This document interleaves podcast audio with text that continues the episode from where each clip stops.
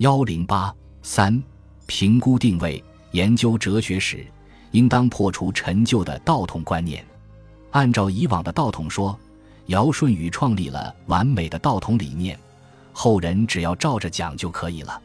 可惜后人总是讲的不到位，或多或少有悖于道统。即便是孔子五十岁之前还存在着对于道统的梳理，讲的仅限于小康学；五十岁以后方才讲大道学，回归道统。孔子回归道统不过二十几年而已。至于孔子之后的儒者，更不足观了，大都是道统的梳理者。孔子之后，虽经常有人以道统继承人自诩，但得不到大家的公认。按照道统说。中国哲学史显然不是一部发展的历史，似乎是一部退化的历史，一代不如一代。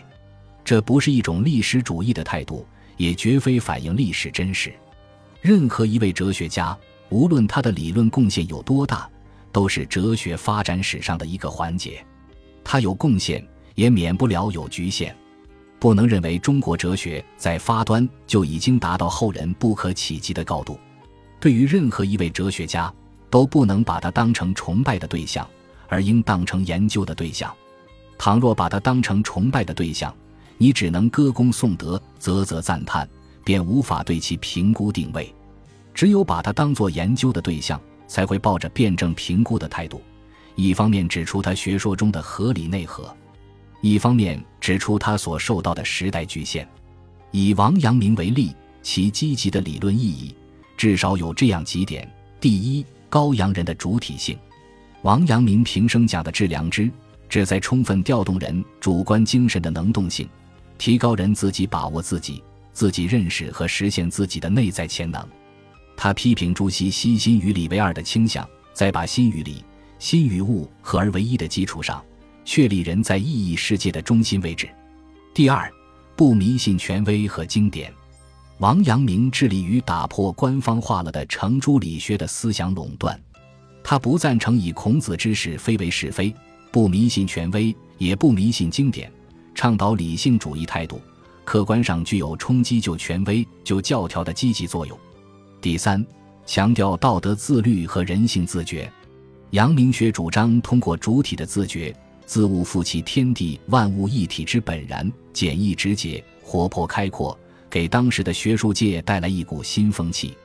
至于阳明学的局限，也是显而易见的，那就是在纠正程朱理学的局限时走过了头，引导出述书不观、放任不羁的不良学风。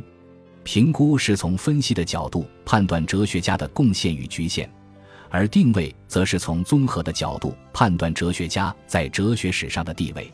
每位哲学家作为哲学史上的环节。都扮演着承上启下的角色。大致说来，哲学家承上的方式有两种：一是顺承，接着前人的话题讲，但找到自己独到的讲法，达到了新的理论高度，有超越前人之处。例如，朱熹是接着二程的天理论讲的，但他围绕着理气关系做文章，讲出了新意，成为理学的集大成者。后人把程朱连称，叫做程朱理学。就是对他学术地位的肯定。二是逆承，颠覆前人的讲法，开辟新的话题，丰富了中国哲学的内涵。例如，王充举起极虚妄的大旗，就是针对天人感应论讲的。章太炎对王充的学术地位予以充分肯定，对他的赞誉是汉得一人足以振持。哲学家起下的方式也可以分为两种：一是正面启迪。前辈哲学家的成就为后学提供思想资源，对后学有启发，帮助后学推进学理的发展。例如，孔子提出人学理念，提出性相近、习相远的观点，但语焉不详，还是比较模糊的想法。孟子继承孔子的思路，进一步发扬光大，形成了性善论学说，把孔子模糊的想法变成了系统的说法。没有孔子在前。也就没有孟子在后，在后人孔孟之道的称谓中，足见孔子对孟子的巨大影响。二是负面启迪，前辈哲学家的局限引起后学的反思，促使他扬弃旧话题，开辟新话题，创立新思潮。例如，王弼明教出于自然的观点，就是在批评经学家的局限中形成的。